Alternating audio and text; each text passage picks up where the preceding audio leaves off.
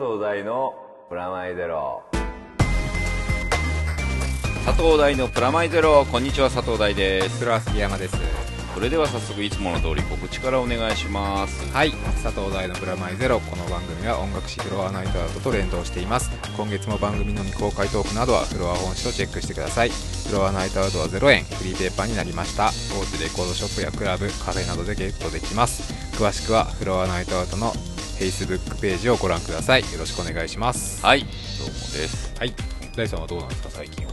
えもうすっげえ忙しく いいことじゃないですかでもそれは。本当に大変です。よまた。はい。今月で言うと6月の26日に、はい。まあシカゴとか行ってた。はいはいウォッチドックスがいよいよ PS4、前回 PS3 あのお話ししたやつですよね。例のあの、シカゴが舞台になってるそうそうそうそう。ハッカーの話。ハッカーの話を、まあ、発売にいよいよなるんですけど、それ初回特典のねはい。あのブックレットがつくんですけど、はい。そのブックレットの方の、まあ、編集、はい。監修みたいなのもやってるしあの本編の方の翻訳監修はい。と、あとキャスティングのアイデア出しみたいなの参加したので、い、やね面白いゲームですよ、なんか話聞いてるだけでも面白そうでしたからね、うん、そのブックレットの方には、はいあのいろんな人に参加してもらって、はい。たくさんとかにコメントをいただいたり、イラストレーターの寺田克也さんとか、はいはいあとあの神山健二さんにもはいインタビュー取材して、えーはい。であと団地団メンバーでもある早水健郎さんも はい。あの、はい。都市論としての,、はい。あのシカゴの話とか聞いたりしてるのでえー。割とこう、まあ、あの僕絡みの人が多いですけどでも読み物としてそうだね。しっかりしてそうですね。あの結構いい感じになってるんじゃないトリビュートイラストも小崎さんってイはい。ラストレーターの方と、はい。あと清水さん下口さんってあのヒーローズっていうのでリメイク版ウルトラマンをはい。あの連載している漫画家の方とかにも参加してもらってるんで、はい。それはもう本当初回特典にしかついていない。はい6月26日ですか。6月26日発売ですね。すぐですね。そうです。あの、まあ、もちろん PS4 がいいんですけど、はい。まあ、PS3 やはい。XBOX360、はい。あと PC その感じでもう海外では出てるんですよね、まあ、評判もすごく良くて、はい。まあ、それがまあ一つと、はい。あとあの今絶賛放送中のはい「風雲維新大将軍」そちらの方が6月27日からはい DVD ブルーレイが発売になる、早いですね。まだ現在進行形なのにあもうねあのもうすぐでも6放月。送が終わるのかな、はい。6月いっぱいで、はい。あの本編放送が終わって順次 DVD が毎月発売になっていく、まあ、そういう意味で言うとあのスペースダンディの方も現在 DVD ブルーレイがはい。毎月発売中なんですけど、こちら7月からシーズン2がはい。放送が始まります第2期ですね。はい、でこの辺詳しい情報はホームページの方を見てほしいんですけどスペースダンディの方、でスペースダンディのイベントがありますよ。お。あのまあ6月末にも、まあ、トークイベントの方あるんですけど、はい。音楽絡みで言うと7月18日にはい。ユニットでやります。でこれはね音楽イベントでスペースダンディナイトみたいな感じなんだけど、へこれね出演される方がすごいですよ。上げるだけでもすごいですけどえはいあの OL キラーという。某。言えない人はい。がメンバーはい。の DJ ユニッはい。トと、あの川辺宏さん。はい。で笹沼さん、はい。あのスライマングースの。はい。で全裸ロックさん。で我らがタク高橋さん。そしてトゥーアニメ DJs もう何でもありですね。そう。トゥーアニメ DJs といえばい。誰かと誰かはい。のユニットですけど、おなじみな。はい、おなじみな、はい。この番組にも出ていただいた方一人混じってますけど、それにあとライブ的にはですね、はい。マウンテンモカキリマンジャあロおかきも出るんですか？出ますね。もう全員出る感じですね。そうですね。関わった人。しかもあの向井さんも出ます。修徳さんですか？はい、修道さんも出るという。そしてなんか不穏ですけど DJQT あなんか聞いたことある。佐竹浮はい。あの中の人がですね、最近 DJ をやられているらしくて。なんかあの DJ デビューするらコしいですよ。スプレとかするわけではなく？いやガチで DJ ガチで DJ ですか？でもユニットでデビューとかすごくね？みたい普通はありえないですなありえない。はまあ QT だからポンコツでもしょうがないかみたいな。何かけるのかですよね。何かけんだろうねいやだってそまあ言い方悪いですけどそれまでの DJ アーティストの方々の名前がすごい中で、すごすぎるけど本人にそういう意識がないところが強さじゃないかな思いそうまけどですすね。普通のあの DJ 目指してる若い子だったら、ーはい。ブルって出れないみたいなラインナップですよ、いやでもねあの来てくれる人たちにとっては、QT が DJ をっていう感じで楽しんでもらえればと思うんですけど7月18日の、はい。えー8時会場開演で、はい。まあ、朝までやってるという感じです。詳しくは、まあ、あの代官山ユニットの方のホームページに情報出てるんで、はい。これ別にあの一般の人全然入れるイベントになってるんで、そんな情報がありつつですけれども、はい。はい、あの僕ね、あれですよ、最近、ウォッチドックス絡みっていうわけでもないんですけど、はい。あのここ2ヶ月ぐらい、あの本が出てて、スノーデンって知ってる？知ってますよ。もう話題を話題を去年去年ね、はい話題になったそうプリズム亡命した人ですよね。亡命して、今、ロシアにいるとまだロシアなんでしたっけ一応、なんかロシアでなんか1年間そう本当はね南米に行きたいっぽいですけど、あの今のところまだロシアにいるんじゃないかと言われてるんですけど。今話題の国ロシアですからね。そうですね、いろんな意味でね、はい。そのスノーデンに関わったあのガーデンっていうガーディアンか、ガーディアンっていうピューリッツァー賞を去年受賞した雑誌がある、雑誌っていうか、メディアがあるんだけど、新聞ね、はい。そのスタッフが本を出しまして、はい。あの世界24カ国同時刊行つって、暴露っていう本と、はい。スノーデンファイルっていう本がはい。出てるんですけど、これ最近読んでるんですけど、い、やね、面白いんですよ。もうハッカーじゃないですか。ハッカーの本ですよ。本物のハッカーバリバリハッカーですいやでもねなんかこれ読んでて面白いなってこれあの2人の人が書いてて1人はあのもともと最初に接触したはい。あのグレン・グリーンウォルトさんって男の人で、はい。権利とかネットのプライバシーとかはい。そうそういうのを追いかけてた人で、はい。最初にスノーデンが接触した人が書いてる方が暴露っていうので、はい。その雑誌あのその、まあ、新聞社にはい彼が所属ししてるわけでなくフリーなんだけど、はい。その彼が接触して出版をしてくれた方の人が書いてるのがスノーデンファイルでへこっちはルーク・ハーディングさんっていうガーディアン紙のこっちは新聞社の人が書いてる、はいなんかねこれ読むとあのねもうただの本当スパイ映画みたいですよ。普通にもう物語みたいな。物語みたいであの面白くて。でもあれですもんねニュース見てる限りうん。あの実話とは思えないというか 本当だよね。なんかドラマみたいですもんそうだね。で本当にあの NSA っていう言われる、あのまあ、911後にできた組織がどんなことをやってたかって、まあ、恐ろしいことなんですけど、はい。まあ、恐ろしいことなんですけどこう物語として、まあまあ、あの脚本家としてって考えると、もうなんか10年ぐらい前にうん。広角機動隊で考えてたようなことが現実になってたんだみたいな、当時からもう現実だったんだはいみたいな感覚がうんすごいありますよね。で細かいエピソードの面白さもあるんだけどこれ待ち合わせするのが香港なのね、はい。待ち合わせの時が何回もこう接触するようとかが。そうそうそうそう。ないようにで,、で会ったことないじゃん。はい。で会ったことないから、あの何をサインにするかっていう話になったら、あのそのスノーデンがはい。ルービックキューブ持ってるっていう、めちゃめちゃかっこいいみたいな。でも結構アナログなんですね。いやアナログっていうかそのサイン。サインって普通に持ってるだけでとか。持ってる。あのよくなんかバラさしてるとかさ、はいはいはい。なんかそういうのあるじゃん。なんかそそういうのなんかもっとハイテクのいやハイテクは全部監視されるから。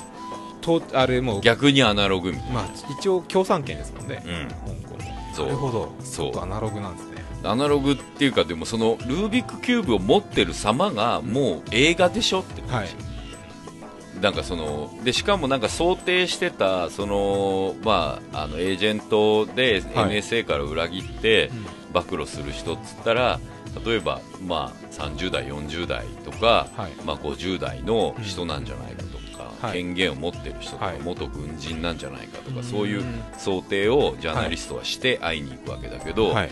出てきたのが、はい。もう20代後半の、うん。なんかすごい痩せ型の眼鏡かけてちょっとオタクっぽい、うん。あの人がうん。ルービックキューブ持ってポツンとその、うん。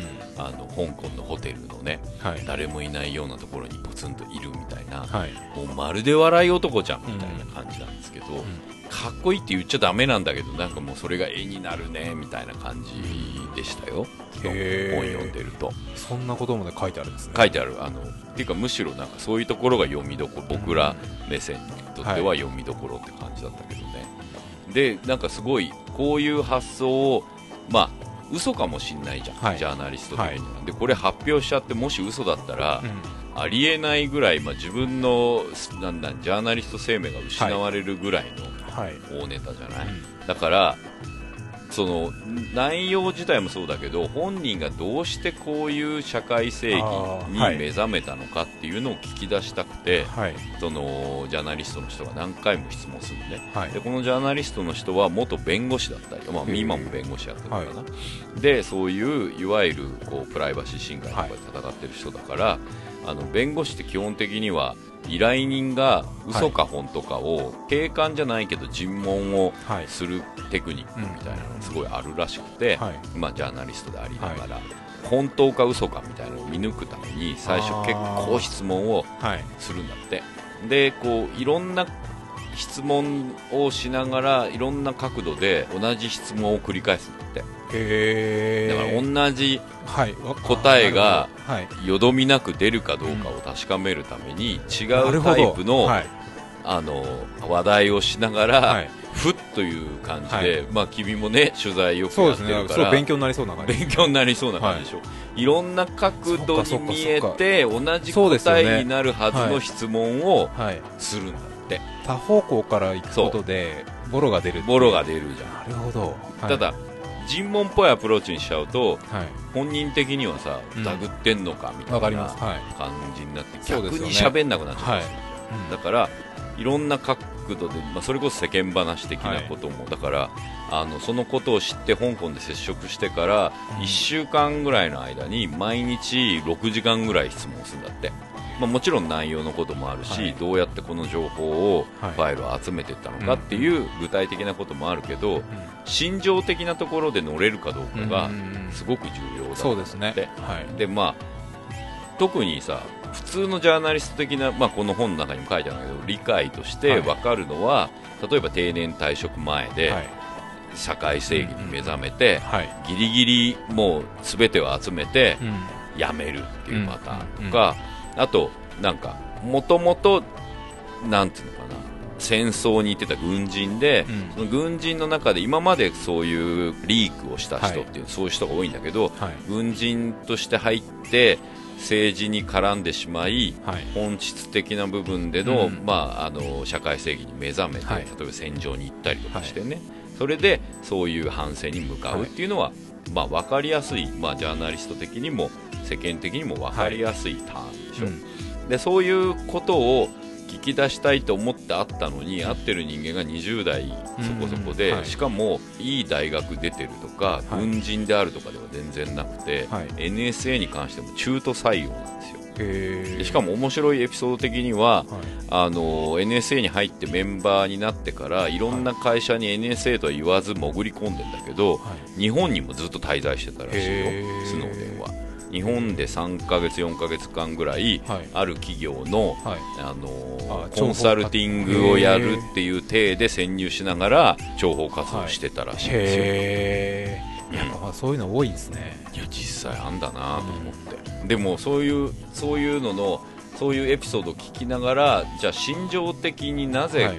自分の、まあだってあの社会的地位とか国民的地位とか全部失うわけじゃん、はい。これどう考えても、うん。でそれを本当に自覚して。だ変な生命の危険とかそこまで及ぶわけですからね。で本人もそういう自覚もあるし、うんっていう中で結局だから一生アメリカに帰れないかもしれないっていうのの中で、なんで社会制御をなすかっていうところのキーがすごく面白くて、うん。面白くてって言い方変だけど納興味得が深いっていう。うん興味深いのはゲームだったんだってそれはもう普通に FPS とか。ああの僕がよくやってるゲーム。あはいはい。それこそウォッチドックスに近いようなはいゲーム、はい。そういう、まあ、モダンウォーとか。ああいうゲームをやってて、はい。一人の一般的な人間がはい。世界を変えるっていうのがゲームじゃん。はいなんか一階の軍人が、うん。例えばモダンウォーにしてもあのブラックオプスにしても、一階の軍人なり一階の兵士が、はい。あの戦うことによって何回も繰り返しながらゲームをやっていくと、はい。最終的にゲームのストーリー的には、うん。最後巨悪を撃つじゃん、はい。まあ、当たり前だけどバイオハザードもそうじゃん、はい。あのクリスにしてもジルにしても、うん。普通の一般人はい。人とは違うけど、まあちょっと軍人っていうかまあ警官だったりはい。軍人だったやつがそういうバイオ事件とかに巻き込まれて、はい。最終的には世界を救うみたいな、うん。まあまあいそうですね。簡単に言うとほらブルース・ウィルスですよ、はい。僕ら世代に言うと、はい。ダイ・ハードですよ、はい。ただの離婚寸前の刑事がはい。巻き込まれ巻き込まれ最終的には結果世界を救ったみたいな話ってあるじゃん、だからだから007的なものじゃなくて。ね。アルマゲドンとかもそうアルマゲドンンそうじゃんねねあのブルーワーカーというか、はい。なんかね炭傑鉱夫作のそう。人たちが。炭鉱夫世界を救うみたいな話、なんかそういうゲームを自分でプレイしてゲーム大好きなんだって。で、はい。プレイしてる時にこう社会正義みたいなことを学んだって言ってるんですよこれはねなかなか報道されないことだと思うけどはい。あの結構重要なターンだなと思ってて、はい。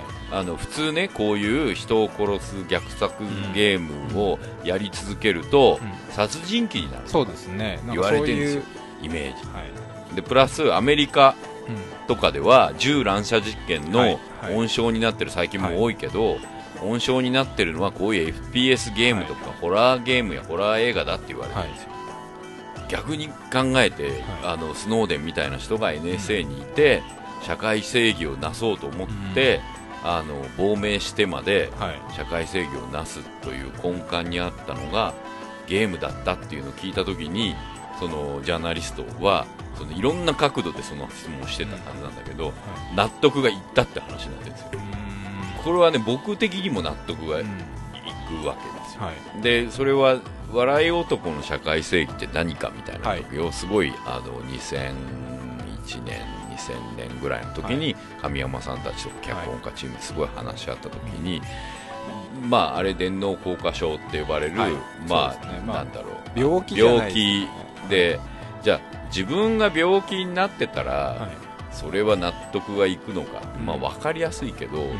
それだけじゃダメだよねみたいな感じで。でその中にあったのがそのホールデンっていうあのサリンジャーの、はい。まあ、ライ麦畑はい。に、を読んだ時に自分が、あのまあ、あれ本ってすごくそのなんだジョン・レノンを、ねはい。殺害しちゃったやつが読んでたとかすごいはい。悪のイメージとかもあるんだけど、逆に言うとそれはあの社会に対して大人に対してとかっていう部分を汚ねえんだよって蹴り上げてやるみたいな本でもあるんですよ、はいね。だから若いうちに、僕をなんか若いうちに読んだから、うんすごい感化されたけど、そういう意味でのプラスもあるうんっていう考え方うん。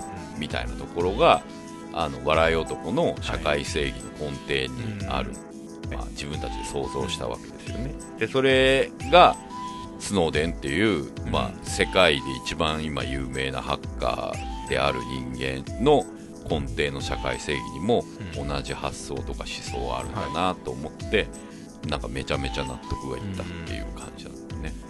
まあでもそうですね。やっぱうん。それこそのゲームでうん。そういう殺人者になるのか、うそういう社会正義に目覚めるのかって割と紙一重じゃないですけど、まあ、トンビが鷹を生む的な感じでもありますもんね。でどっちもあるわけでだから別にあの報道される上でのマイナス面の報道がすごくゲームって多いけど、はい、やっぱでもあれなんですよね。多分立ち位置がその人を変えるわけじゃないですけどそう。自分がそういうポジションにいたからこそ社会正義に目覚めるし、そう。もしニートだったら殺人鬼の方に行くかもしれないっていう。でも同じようにその FPS、TPS ですゲームをこからが。発端がそこにあるそこにあるっていう。だからこれはねうプラマイゼロん、なわけですよ。ね。FPS そう。TPS、まあ FPS ゲームプラスどこまでプラスなのかっていうのはちょっといまいちわからない部分でもあるんですけど、うんうんうん全部ハッカーで暴露することが本当にプラスなのかっていうのはちょっと僕にはわからないわかんないですけど、うんただこれ何を暴露したかっていうと、あのー監視してるよっていうことを暴露したんですよ、で情報じゃなくて事実だけ事実だけなのねだからアメリカ政府は法律憲法違反の状態で個人の権利を、あの剥奪するような情報を集めてますよって話を暴露した、はい。これはねあのーまあもちろん彼がやった行為が全て正しいとは言わないけれども、じゃあじゃあそれをこうみあの左右に置いといてたとしても、い、けないことなんじゃないかっていうところなんです。よだってフェイスブックとかはい SNS で。SNS 全部情報を集めてるんですよ。でしかも、えー、と簡単に言うとアメリカ国民全員プラスアメリカ国民と接触を持ったはい。外国人に関して許可なくはい。盗聴してもいいっていう解釈を NSA をしてるっていうことを暴露した第三もされてるかもしれないです。そういうことです。僕も全然されてると思います。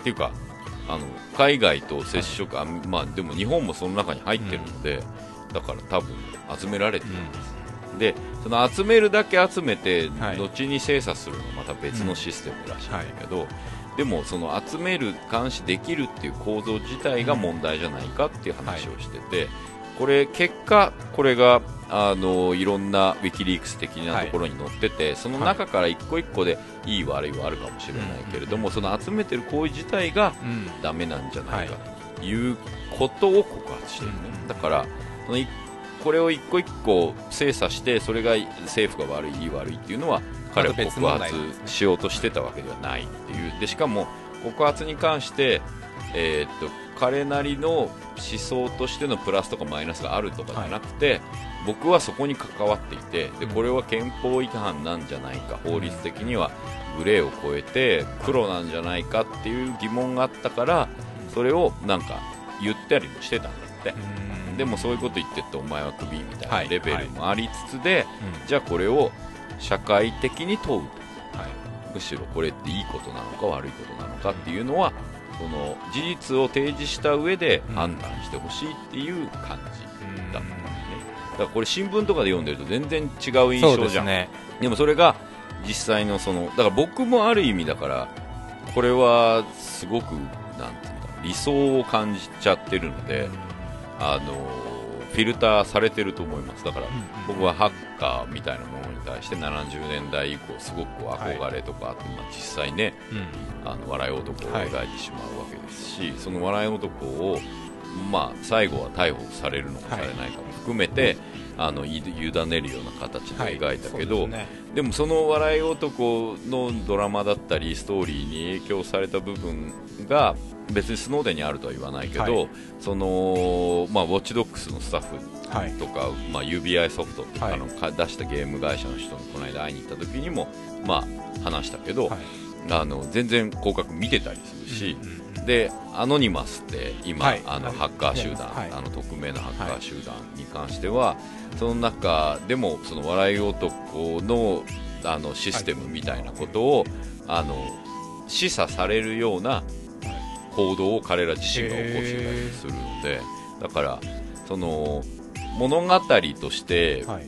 そのプラスであるとかマイナスであるとか物語の社会正義とか道徳みたいなところは描こうと心がけるけどそれを受けた人間がプラスの行動を現実でするのか、うん。マイナスの行動を現実でするのかっていうのは、はい。別に作品自体がうん。プラスだからマイナスだからってことでははいはいはい。関係がないっていうことが、なんか改めてうん。この本を読みながら感じましたよ、まあ、そんな中ね最近はい。ドラマが今あの今セカンドシーズンが7月ぐらいから始まるのかなっていうので、ハウス・オブ・カードっていうはい。あの政治ものホワイトハウスもののドラマがあってこれはあのデビッド・フィンチャーですよいわゆるセビン、はいセビいセブン。とか、あのケビン・スペーシーが、うんえー、と議会を掌握していた中堅どころの議員の役。はい。で奥さんもいて、はい。で冒頭のところではもう国務長官になって将来的には大統領になるんじゃないかっていう働きをしたはい。議会出身の政治家の役なんで一個一個こうマタロウが来るのように粛清していく粛清していくっていうなんかドロドロなドロドロなしかも本には全く手を出さず。黒幕ですねもう黒幕のストーリー。へでそれをホワイトハウスリアルタイムにはい。描いていくみたいな感じのドラマで、これがまたねこう地上当時アメリカ、まあ、今セカンドシーズンやってるけどアメリカではケーブルでもなければはい。あのインターネットのあの放送局で放送されたっていう。ペイチャンネル的なやつでペイチャンネルでもない。ネまあ、Hulu 的なあ方向のやつで放送されたっていう、だから検閲がほぼほぼない。誰でも見れたんですね。あのいやあの放送局的検閲があないっていうのじゃないと放送できないみたいな、まあ、だからケーブルですらない、まあはい。FOX みたいなケーブルチャンネルが、もうめっちゃ共和党なわけじゃんはい。だから共和党宣伝部隊みたいな感じなわけで、まあ、そんな中 FOX にも面白いあのドラマいっぱいありますけどはい。でリベラル系の方ネットワークでもあのなんだいわゆる共和民主党系はい。共和党系のネットワークでもない放送局でしか多分こういう放送ができないっていうものを放送するみたいな。しかもフィンチャーなので映像が超綺麗なんですワシントン DC の映画。超綺麗っていう地下鉄の映像でそういうのをこう淡々と描きながらマタロウが来る的にあいつこれ許さでこう置くべきか許さで置くべきかっつって、い、ろんな落とし方するんだよね。はい。日本のドラマでもなんかありそうですけどねもっとライトな感じのやつは。だから三谷幸喜がなんだっけ？首相のやつやってたよね、ああ田中あのやってましたね。でもね。だそれあれコメディタイプコメディコメディもっとシリアスな。そうシリアスだな、だからあの日本でそれが一番近くやってるのは、もう本当に戦国ものですよ。ああの今やってる黒田さん黒田官兵衛とかははい。かなり、あのなんだバトルものっていうはいよりは政局ものっぽい感じではあるし、多分病院もので医局ものとかだと、白い巨頭とかねういう昔からあるけどでもね政治家でやるやつはなかなか難しいよね。特に今なんて難しいでしょうね安倍さんで一党で。いやーだからこそやるべきなんじゃないかって気もしたりする、他がないいわけですからね、ちっちゃくなっちゃったしね。はい、またさらにちっちゃくなりましたからね。風雲維新がちっちゃくなってっちゃった。あれ面白いですけどね、まあだからそれこそ彼なんかを主役彼をモチーフにというか、うん。その維新のねはい、彼なんかをモチーフにしてうん。ちょっと政局ものみたいにやったら面白そうだけど、うんうんうん面白そうで作れるようなドラマじゃないまあ普通簡単にはできないですよね。なんかだからあの今恋愛ものから今刑事ものね。世の中ほぼほぼ刑事もので、は刑事ものも掘るだけ掘ってはい。結構もう飽和状態ですからね飽和状態だよね。ここまで行くかっていうのも刑事ものじゃないだろうっていそううだよね。面白いんですけど、うん、なんかだからもうもう、えー、とデッドエンドが近い。そうですね。行けるところまで行った行っていう感じがあるので、じゃあじゃあネクストレベルのドラマって何,、何何を描くかっていうところでのヒント的には、はい。相変わらずなんかアメリカの,、あのドラマはあるなと思ってアメリカもねすごいもう極端になっちゃっててはい。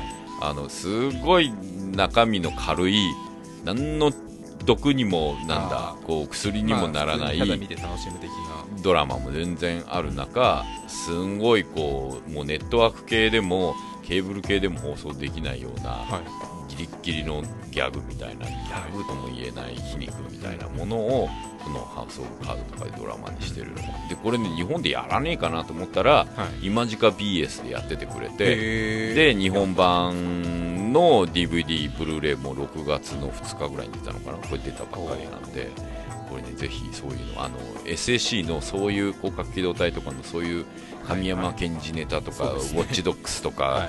好きな人にはこれぜひ。陰謀ものとかが陰謀もの亡霊あとマタロウ的な、はい。あの緩やかな復讐ものみたいなのが好きな人にはぜひ見てもらいたいなと思いますよ。なんかねこういうの見てると思うけど落とし穴がいろんなところにあるなっていうまああれですよね。出る杭は打たれる的な感じはありますあるけどでもその出る杭って本当に出てたのかどうか、自分が出したわけではなく周りがはい出る杭ですってアプローチした上に、はい。出る杭だから出る杭っていうかなんかすごい素敵ですよってあげといてダーッと落とすみたいな、なんか出して打つみたいな。あそうそれ。はい、無理やり出しちゃって。出たくもなかったの無理くり抜いて出てるみたいな。杭あの打つ手を考えておきながら出すみたいな感じですもんね。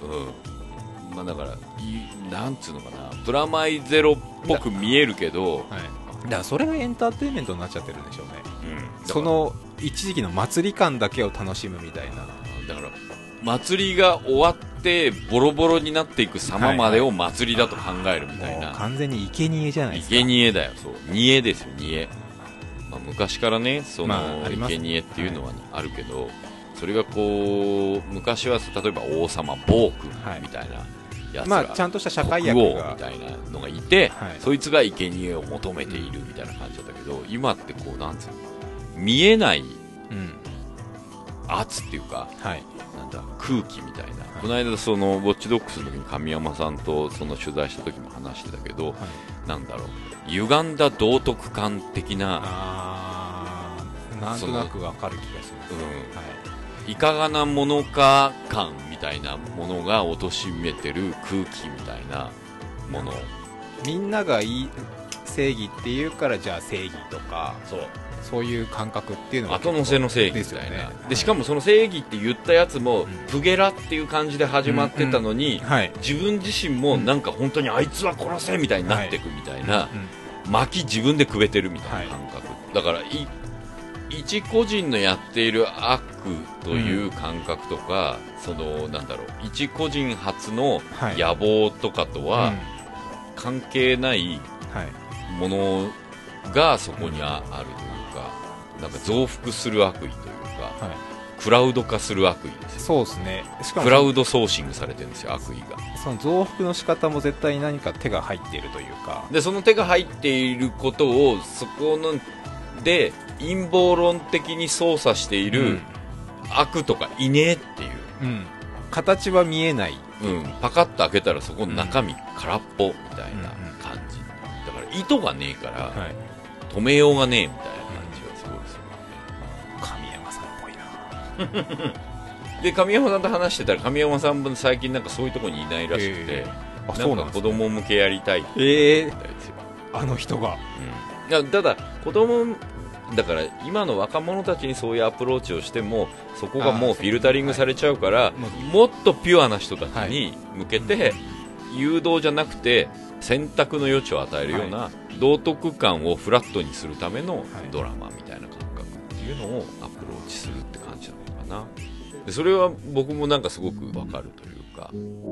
まあそんな感じで。ね。で今回のあれですよ。はい。ミニコーナー。はい。あのぐずぐず進んでいたミニコーナーがはい。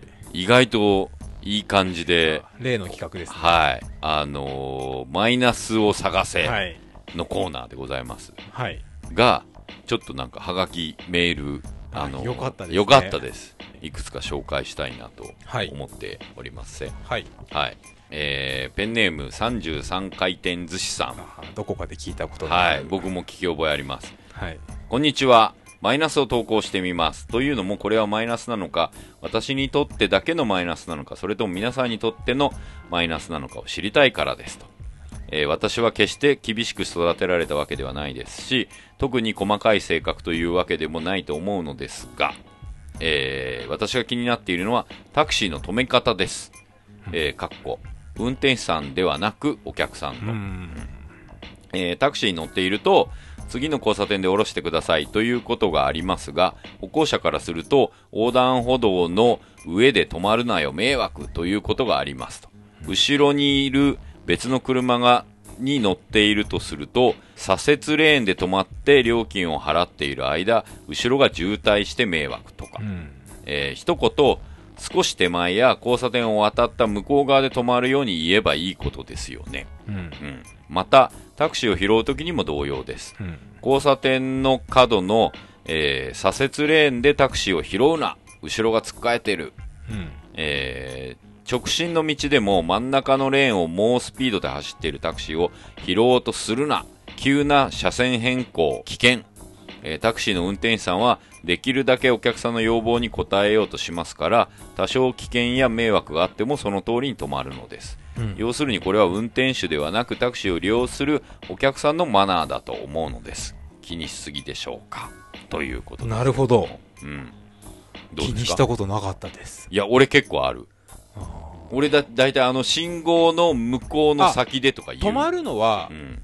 信号の先ですっていうのが多いですけど、止め方は正直やっぱ気にあんま気にしたこともうとりあえず手挙げて呼ぶっていう。来たらね。後ろの車のこととか正直考えたことなかったですね。真ん中で猛スピードっていうまあそれは結構危険だよね。うんそこまでは求めてるわけではないんですけど、昔はねはいタクシーはタバコが吸えたので、はい。あのこっから行くまでにタバコが吸えるのも含めてうんタクシー利用しちゃおうかなみたいな、ちょっとそういう時もあったんだけど。喫煙場所ですね。そう軽くね。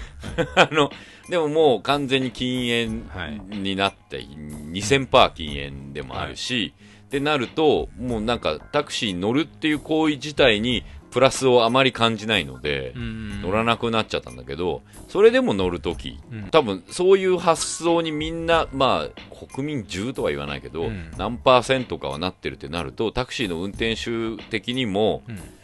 なるべく乗せたいから、はい。無理するっていうのまあ、このそうです33ね。回転寿司さんも言ってるように、あると思うんだよね。うん。だから、たまにあるんだけど、俺、手前の人を止めようと思って手挙げてると、はい。反対側の人が気づいて、ぐわーって回ってきちゃうとか、まあ危ねえ危ねえとか思って乗せてもらうこともある、まあ止まったらもう乗せてもらうけど、時があって、これも確かにあの33回転寿司さんが言う通り、気をつけないと危ないかもね。そうですね僕もタクシー乗るときって大体荷物がたくさんあるときうんうん。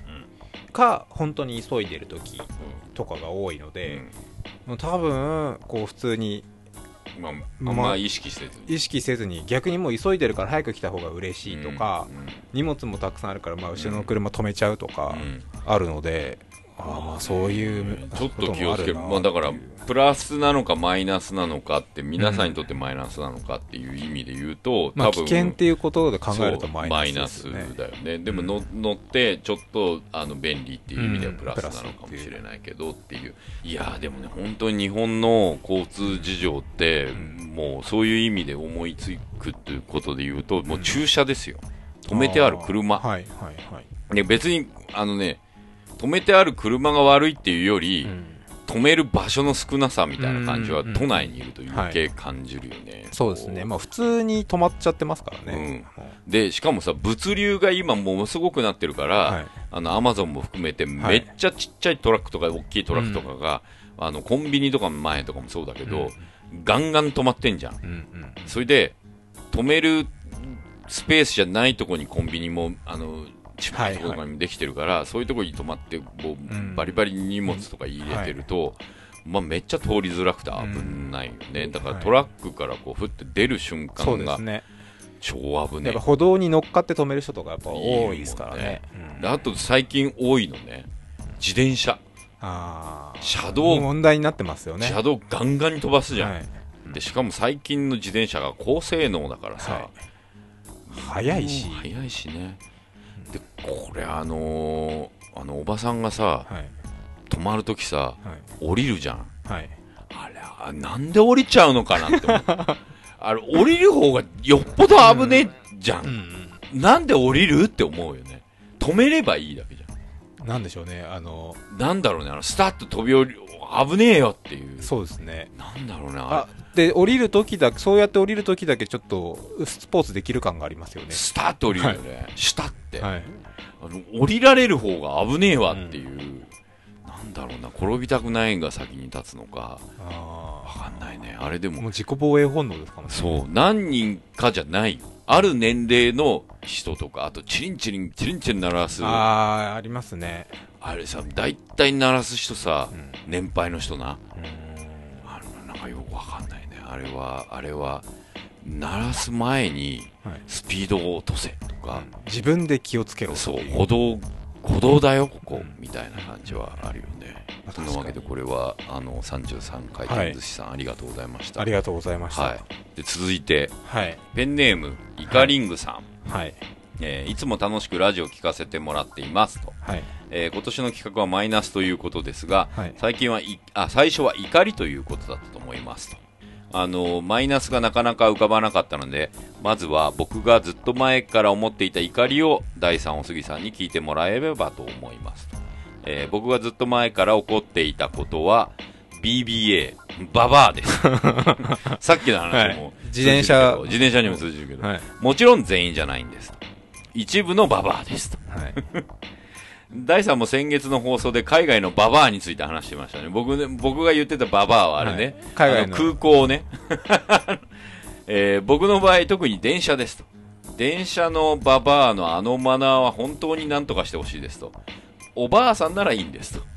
おばあさんとババア、ばあさんの間ぐらい、おばさんの間ぐらい。はい。その微妙な年のババアが、自分がババアだから的な感じで並ばないで横入りして電車に乗り込んだり、席が空いたと思ったらすごい勢いで遠くからでも座りに来たり、別に僕が座ろうと思ってないのにぶつかるようにして席を確保しようとしたり、正直意味がわかりません。えーしかもぶつかってもごめんなさいとかもなく普通にしている。おばあさんでもそんなことをしないのに、一部のババアはマジうざいです。僕は年を取ってもそうはなりたくないです。えーすいません、愚痴んっぽくなってしまいました。その他にも、写真と実物が違う問題 とか、歩くのが遅い人たちは横並びするな問題とかいろいろありますが、僕の中では特にババア問題に怒りを覚えますと。えー第3の最近の怒りはありましたか？と、昔向かいにキレッキレの第3が僕も見てみたいですということで、はいイカリングさんありがとうございます。ありがとうございます。あのね、わかりますいやーこれ僕もわかります。電車でいつも移動してるので。ありますよね。なんでしょうね。なんかある一定の年代の人って、多分自分が周りが見えなくなるというか、あとね、ババア問題に関しては、はいババアはね、はい。あのね、3人以上のババアは恐ろしい。あのね、1人ババア、はい。2人ババアははい。まだ周りが見えてんだけど、はい3人超えたババアは本当に恐ろしいよ。なんでしょうね。も集団心理もあると思うけど、う、自分が偉いということとかじゃなくて、うもん、周り見えてう、ない見えてないだけなんでしょうね。そうね、3人のババアの中でのマウント取りが すげえ重要になってるから、その世間的な部分でのマウントは関係なくなってる。もうそこの3人の世界の中でのの優越優劣ね。のバトルがど。すごく重要になってるから、はい。俺ね、よく、あの、まあ、電車っていう意味で言うとね、はい俺これもう、あの、もう、本当にね、イカリングさんありがとうって感じだけど、俺キレッキレ的な怒りで言うと、日本のはい。駅のはい。エスカレーターに関するはい。怒りがすげえある。え、どこ、な、何がですか？あのね、便利にするはずのものが、はい。渋滞を生んでいる。あー、なるほど、そういうことですね。あのね、10メートル、20メートルはいの階段を登る、楽階段のる登ることを楽にするために建設されるのか、はい。あのゼネコン的もので建設されるのか、エスカレーターが建設されるじゃん。はい。エスカレーターの幅があんじゃん。はい。それより絶対的に人間の方が多いから、うん。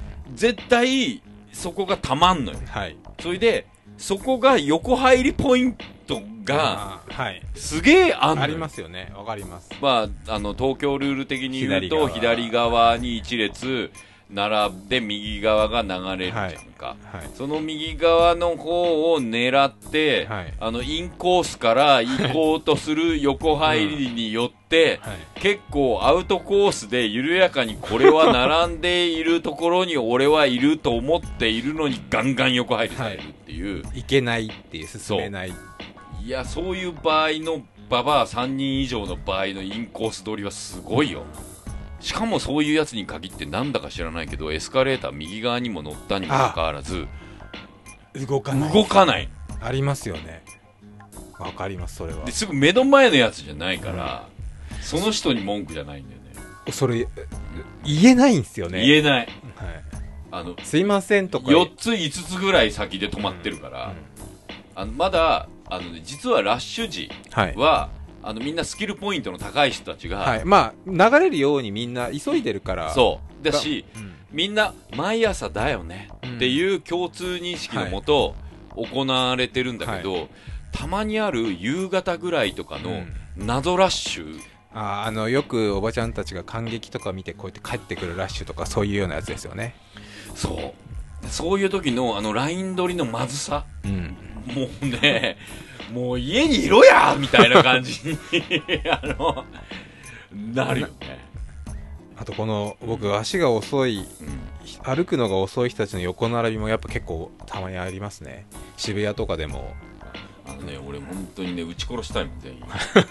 僕も結構足早に行きたい時とかが多いのでそういう時に限って邪魔されるみたいな。だから3人以上のババアは恐ろしいんですよまあ3人横並びでさはい。大都会を歩いてお前はもう G メンかっていう、あとそういう人たちって急に止まったりするじゃないですか。する。あれって端っこに行って止まってくれたりすればいいのにうん。ぶつかるじゃないですか。しかもさその3人横並びとかで、はい。ババアがはい。1人スマホを持ってたりするんだよ。1人多分ナビやってんだよ。まあ危ねえもうダブルで危ねえダブルで危ないですね。あのスマホ歩き問題も相当危ないですよ。危ないですね。うん、もうウォッチドックスはね、本当そういうのを助長するようなゲームになってるからで、本当に真似、ダメ、絶対ってお,、はいはい。きたいぐらいですけど、これもう2人ともあの33回転寿司さんもイカリングさんも、まあ、同じマイナス面の話だと思うんだけど、い、や、わかるけど、本当たまに自分でもそうなってしまう時がないかを、あのそうですね。本当我が振り直せ的な。そうですね。本当にあの書いてるけど僕は年を取ってもそうはなりたくないって、はい。俺も本当にそう思ってるよ。僕もそう思います。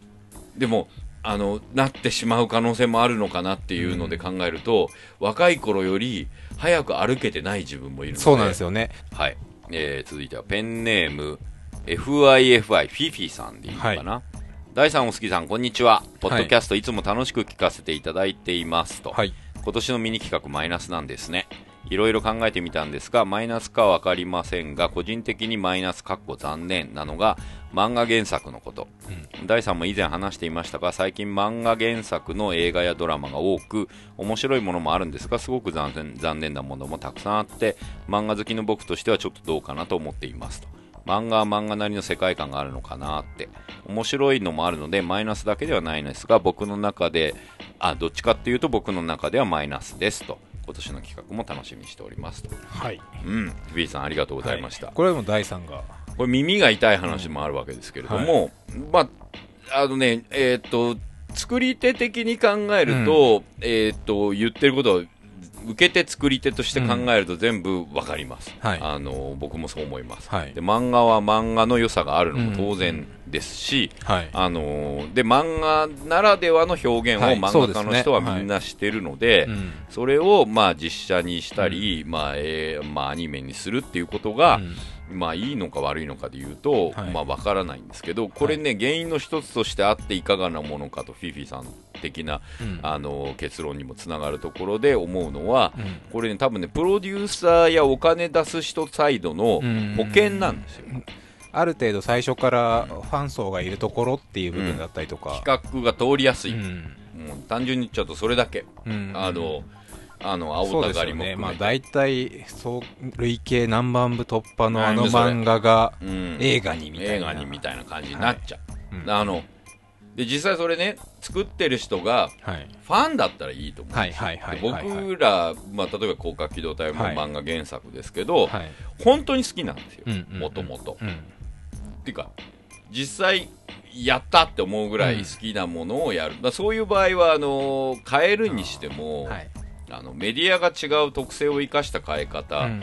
で実際変えなきゃいけないんですよ。同じにやれば正しいかっていうと、うん。僕はもうだから逆に言うとねはい。原作通りにやってくれって言われて作られてるもので、あんまり面白いと思えないものも多かったりするんですよ、うん。あのまあ実名出しちゃって申し訳ないけど、はい。あのアニメ化になって、はい。はオチまで一緒だセリフまで一緒だから、はそれ推理物なのに、うん。あもう。冒頭からオチ知ってんよみたいになっちゃう、はい。それをちょっとひねったり、うん。違う角度のアプローチがあるからはい。うん原作ものとして、うん。原作ファンも楽しいし、うん。あのまあ、そこから入って原作読んだらなお楽しいっていうのを作るのが僕らの仕事だと思ってるんで、うん。愛がある原作を、まあ、選び方をしたいと思ってるし、うん。はい。そういうものになるべく僕は関わりたいとも思ってるし、僕今だから来年えさっき言ってた今年発表になるやつとかも原作ものだったりするんだけど、原作のいいところは何か、うん。でその原作の良さを映像化するとき音声にしたり、うん。えー、と時間でコントロールする、はい。漫画と,、えー、と実写、えーアニメと大きな違いは時間をコントロールする部分なので、音が実際になるっていうところなので、そういうところで音が鳴るんだったらこのセリフはいらないとか、うんうんうん。音が鳴るんだったらこのシーンがなくてもいいとか、はい。絵が動いてるんだったらこのシーンを足したいとか、はそこがプラスになるっていう作り方をしたいなと思っているんですよね、だから割となんかこう漫画漫画なりの世界観があるのかなってフィフィさんも言ってるけど、その通りで、うん。と言ってもねその漫画だけで終わってしまうには惜しい話もあって、うん。はい。でそれをアニメや、まあ、映画にすることで、うん。えー、と僕らアレンジャーからすると、えー僕らが唯一できる恩返し的な原作を借りた上での恩返しは、うん。その原作読んだらいいよっていうふうにするというか、でそのことによって本屋でもほら平積みになったり、アマゾンとかでも特集組まれたり、はい。部数というか、まあ、より伸びたりっていうものはアニメにしたり、うん。実写にするのっていいことだなと思ったりするんですけどね。まあそうですよね、まあ、キャラクター性とかコンセプトはうん。同じでも物語、話が全部一緒だったらうん。どうなのかなっていうのは確かに、あるようん。ね。そこから見る人はいいですけど、漫画から見てる人にとってはうん。うんっていう感じはしますね。そうだから例えば「ワンピースとかさ、はい。すんごい当たっててめっちゃヒットしてるけど、あれとかアニメの力すごい大きいと思うんだよね、あと「銀魂」とか、うんはあのアニメの方での火ついて原作の方にフィードバックしていい感じでアニメと原作うんの関係ができてるみたいな、そのおかげで長く続くものになったみたいな感じっていうのは、うん。とってもいいと思うんだけどね、うん。あのドラゴンボールとかもそうだけど、漫画だけだったらここまでみんながはい。ドラゴンボールについて、うんえー語ったりす、はい。したかとかあとドラえもんとかもそうだと思うけど、うん。あと,、えー、とちびまる子ちゃんとかもそうだけど、サザエさんもそうだけど、うん。漫画だけだったら国民的漫画になったかどうかうん。っていう意味で言うと、まあアトムにしてもそうだけど、それがアニメになったからこそそれは国民的ものになったんじゃないかとか、明日のジョーとかもそうだし、はい。うるせえやつらもそうだけど、はい。みんなアニメがあったからこそ時代を超えるはい。漫画にもなってるんじゃないかうん。とも思ったりするので、一概に全ての漫画が漫画だけで終わってしまいになると漫画の方も寿命があるし、はい。触れられる機会も少なくなるから、あの終わっちゃうんじゃないかと。例えば、うん。本当に足立さんの「タッチ」とかも、はい。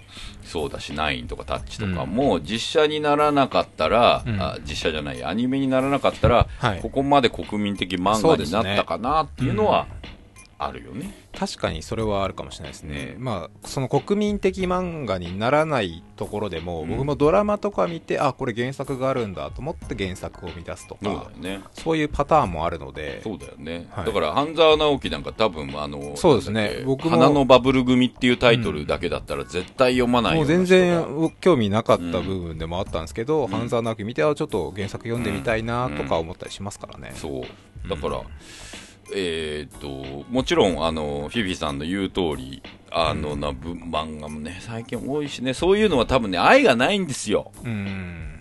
あのそこにはマーケティングしかもはい。サボったマーケティングね、はいはい。その原作漫画が売れているからうん。企画が通りやすいぐらいのうん。マーケティングで動いている原作ものに関しては、うん。残念、まあ、マイナスな結果が出る可能性が高いけど、その原作をが本当に好きな人が、あの時代を超えるような作品だと思うので時代を超えるような、えーきっかけを与える意味でアニメを作ったり実写を作ったりするっていうのはいいことだと思うんですけどね、うん。うん。まあプラマイゼロ両方ともあるっていう。両方ともあるっていう。感じなのかなと思っておりますけれども、フィフィさんありがとう。ごはいざいましたありがとう。ございましたはい、続いてはペンネームきよっしーさんはいはじめまして、きよっしーと申します。いつも楽しく聞かせていただいていますと。僕の考えるマイナス、かっこマイナスというかどうなのと思うことは、最近のゆるキャラ事情です。流行っているのはわかるし、大量生産されるのはいいんですが、今やひねりすぎてて、ゆるくないというか、ゆるいどころか怖かったり、おどろおどろしかったり、その定義がいまいちわからなくなって、その状況が気持ち悪いです。例えばビジュアル系アーティストのフェミニン化を えー、フェミニン化を超越していくのはなんとなくわかる気がするんですが、ゆるキャラがゆるを超えていくのはいまいち意味がわかりません。もはやゆるとつけなければいいんですかね。第3はこれまでもいろいろなキャラクターを生み出してきていると思うんですけど、そのあたりどう思いますかということで、うんきよしさんありがとうございます。ありがとうございます。ゆるキャラ事情、はい。あんた詳しいんじゃないの？いや、詳しくはない、まあ、本とか作ってますけど、うん。で、ゆるキャラのイベントとか何回かやっぱ行ってますけど、うんいや、ほんとすごいですね。もう、何でもいいんだなっていう。うんキヨッシーさんの言う通り、うん。もうゆるいキャラな、なんか、いないわけじゃないですけど、ほもう、お前ゆるくないだろうって、キャラクターじゃないだろう、生身だろみたいな。ゆるいって何かね。可愛いとかそういうレベルになっちゃってね。る。なん。かただかただ可愛いだけじゃないよね、うん。そのなんそうですね、だから、隙があるとか。なんでしょうね。ツッコミ待ち。そう、突っ込みどころがあるうん。っていうところがありますよね。うん、僕ねオリジネーターというか、は最初にそういうものをアプローチするものっていうのは別にむしろプラスというか、はだったと思うんですよね、はい。だけどこうシステムになってって、うまあ、2番3番4番ぐらいまではいいとして、もうそこから、まあ、5いっぱいになった、うん。いっぱいになった瞬間、はい。もうなんか違うものにはなるよね。確かにそうですね。うん。だからここまでやっぱ今増えすぎると、うん。もうあってもなくてもいいのかなっていう感じもしますし。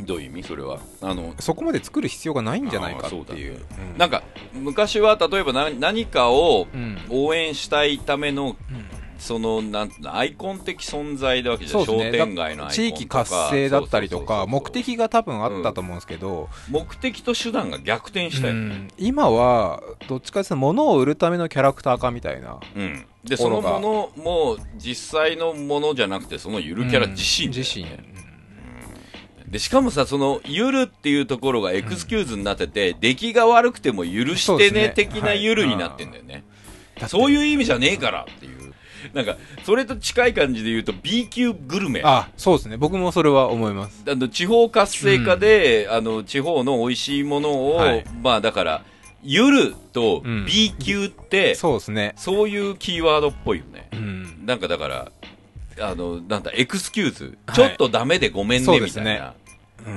ん。なんだよそれって思うよ、はい。永久にしろよみたいな。永久だとおこがましいみたいな感じなんですかね。いやもうそこが狙いなんでしょうね。狙いだと思う。とかゆるとか。うん。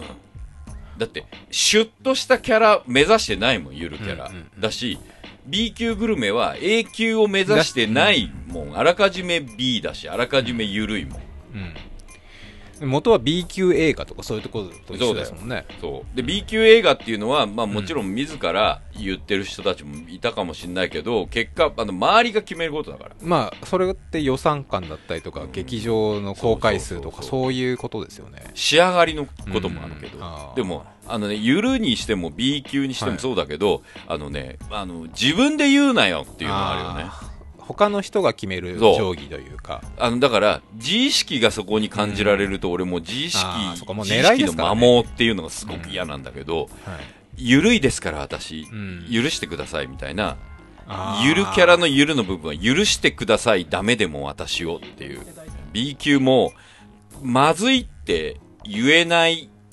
あーちょっと逃げの口実でもありますよね。そうんまずいかもしれなくてごめんみたいな。うそう。だって B だもんみたいな、そうですね。そういうことじゃねえ自分で言うなよ。もっとプライド持って作ってくれよってそう。いう。そう。でプライド持って可愛いを目指せよみたいな、うんうんうんあの結果周りがだってふなっしーにしてもそうだと思うけど、はい。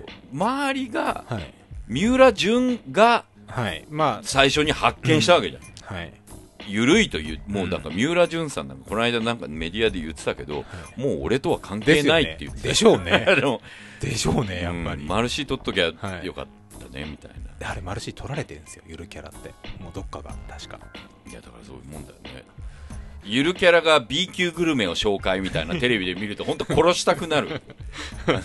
あキレッキレ出てきまキレしたね。ッキレが出てきたかな、これで次つながるんでちょっと次読んでいい、はい。これもう一個俺もすげえわかるってやつがあるんだけど、これちょっとまだもうちょっと緩いの部分泳がしたまま読ん、はい。聞いてねちょっとこれ延長線上延長線上で。ペンネームハニービーさん。えー、第3お杉さんこんにちは、はい。私は普段マイナスに感じていることは癒しという言葉です。はい癒しの〇〇とか癒し系とか、はい。特に OL 層が言いそうな癒されるわーという発言とか。はい。えちなみにこのハニービーさんあの20代後半なのではい。大丈夫ですよっていうその別に20代後半女性が言っていますっていうのをはい。前提に聞いてねいつからでしょうか？癒しという言葉が定着したのは。もともと癒しというのは仙人みたいな人が、えー、杖を振りか 振りかざして傷ついた人を癒して救うような感覚だったのでは。OL の足のむくみを取るため仙人は杖を 振るいますか？えー、杖から OL の好きなマイナスイオンが出るんですか？あの、ましてや、可愛い猫の画像を見て、ああ、可愛いと思う程度のことを癒しと呼ぶのはいかがなものでしょうか？みんなそんなに傷ついているのですか？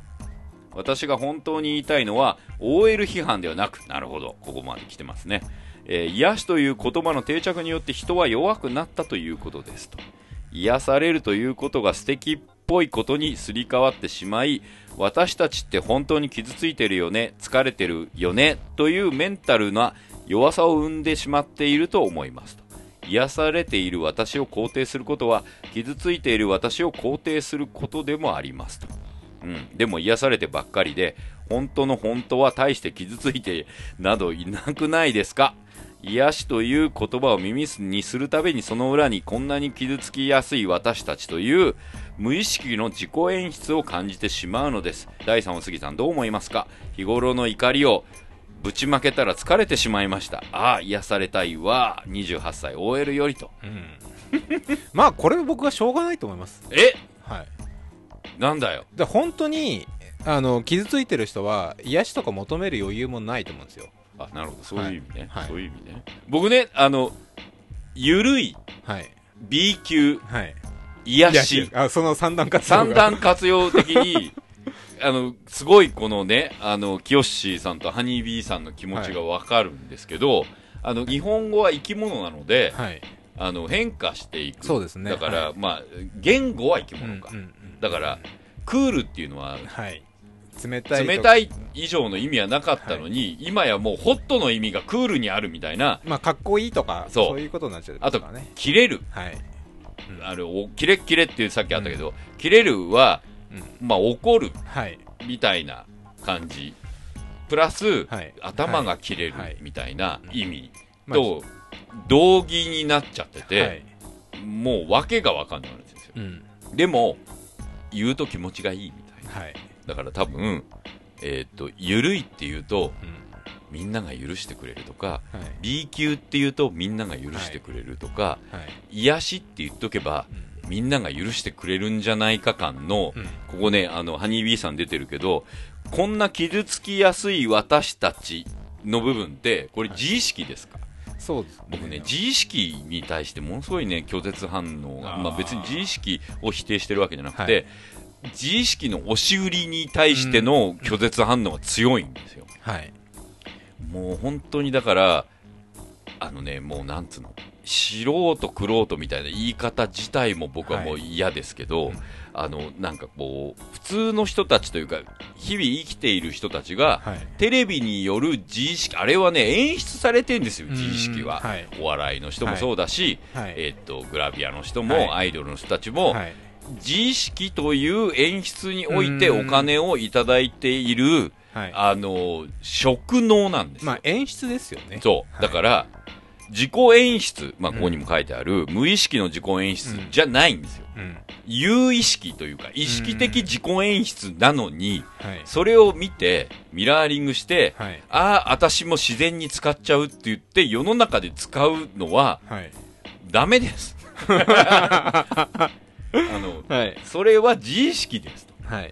だから、あの、ビジネス的に緩いことを許してくれとか、B であることを許してくれとか、癒しを許してくれっていう部分も僕はすごい嫌ですから、嫌ですよ。そういうのは、でも自分で排除すればいいわけですよ。うんゆるキャラ見なければいいし、とか、あと、まあなんだ、B 級食べなはければいい食べなければいいし、癒しの何々とかいう番組見たら変えればいいわけですよ。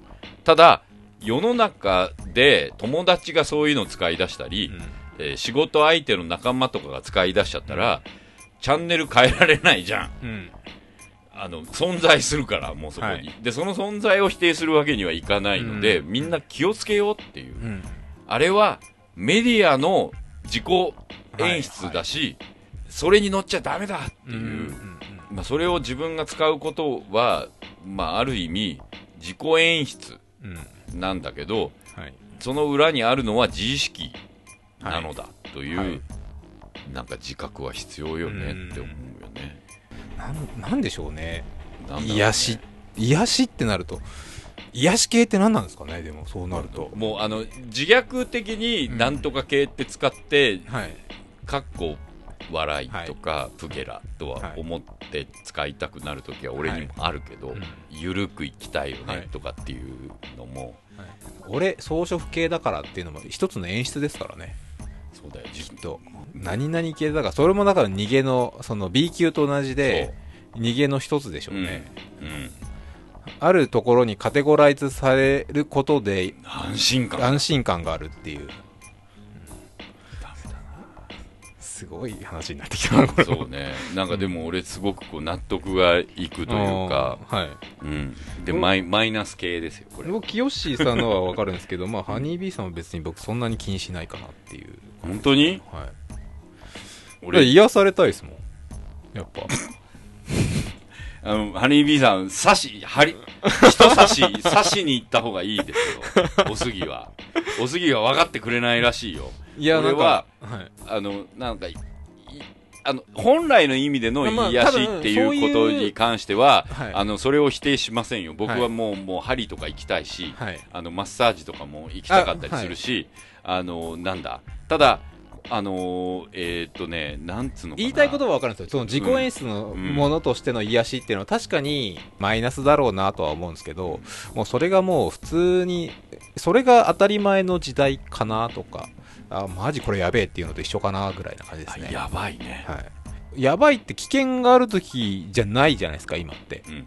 だからもうそこってもう口癖のようにみんな言ってるのと同じで可愛いイコール癒しだとも思いますしうんそうね。ゆるいイコール、可愛いだしな。だって本当ゆるキャラ見てるとみんな癒されるとか言いますけど別に癒されないじゃんって ゆるキャラで癒されるってすごい、こう、もう、キヨッシーさんもハニービーさんも、怒りでもう、キレッキレになるんじゃないかって。ゆるキャラの本とか僕も作ってるのででいろいろあれ、癒されるアンケートとかじゃないですけどいろんな人に会って、いや癒されるとか言うんですけど別に全然癒されないんだけど一緒にいるけど別に俺はみたいな感じになるので。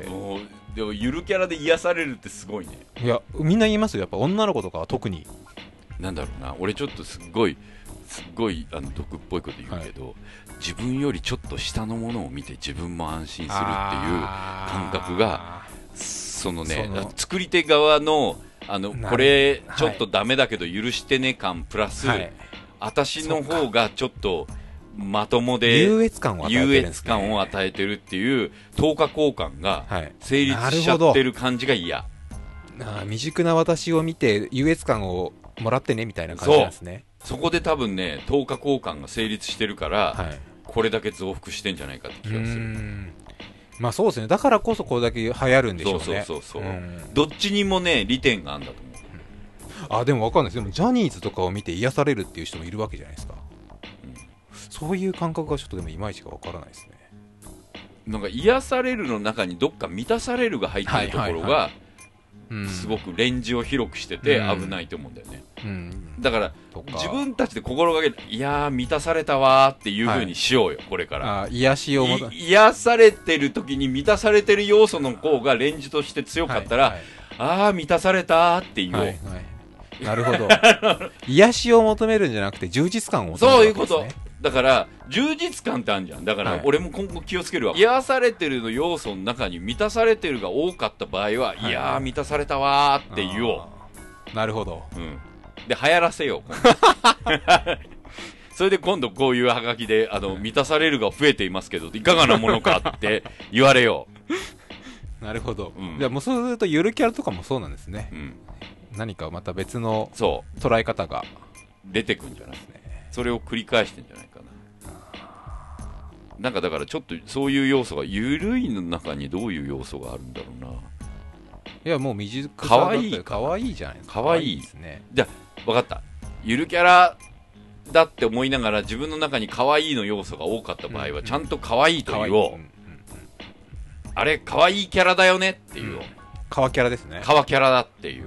なんか全然可愛く感じないカワキャラという略語に、はいうん、で B 級だけど俺は美味しいと思ったら A 級だって言おう。もうだから B 級グルメグランプリでい一等となったら A 級に格上げすらいですよ。もうそれは。もう C 級とか D 級も作っちゃえばいいそうだ。これはこの B 級グルメを食べたが俺の中では D 級だったって言おう、そうっす。あ。自分で格付けしよう。B ダッシュとか作ればいいんですよ。B マイナス B とか。ダイナスとか、はい。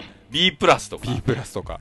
言おうそうすれば B って言っているあいつらの自意識に対抗するにはそれしかない、格付けをやっぱ人がしないといけないんですね。自分がする。はい。だからで自分の中のレンジで癒されたって思ってるけど満たされた部分の大きかった嫌満たされている 難しいな。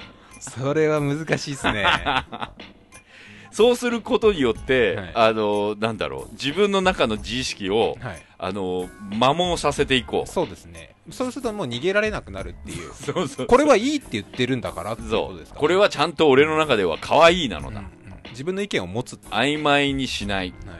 まあ、自分の中の心は曖昧でもいいが自分が感じた感覚をちゃんとそこに置いてあるはい。ゆるいと自称しているもの、うん。B と自称しているもの癒しとぶはい。自称しているものにタグ付けしていこうそうですね。癒しのエステっていうところに行って、帰った後に充実感を感じていたら、満たされのエステと言お感じなかったらここがダメなう絵ダメなエステだ。格付けしていくことが大そうだ。自分でちゃんとタグ付けをしていく。格付けをしていく。それはもう個人個人でしてるんでしょうけど多分そのたくさんの大多数になるとまた曖昧になるね。曖昧になる。だからもう世の中は曖昧だし、メディアは曖昧だから曖昧を否定するんじゃなくタグ付けしていくことで世の中を、あの生きていこう、うん。っていうプラスになりますプラスになったな。なるほど。ヨッシーさんハニービーさんありがとうござあいます。そんなわけでですね、はい。あの皆さんのマイナスないしは思わ怒り。ぬいいですいねや結構盛り上がりましたね。いい。これ楽しい。楽しいですか？楽しい。あのちゃんとタグ付けしている。はい。楽しいです皆さんあのあの共感します。ああそれでも企画としてはいい傾向ですね。で話すことによって自分もああのー見えてきたもの。満たされました。それ自己満じゃないですか完全に。いいんです。いいんです。これはあのマイナスを感じはい。自分が満たされるという。癒されたんじゃなくて満たされた。そうですまだ欲しいです。これどどこに向かっていくのかまた分からなくなりましたねちょっと。なんかあのみんなも掴んできたと思う。うん。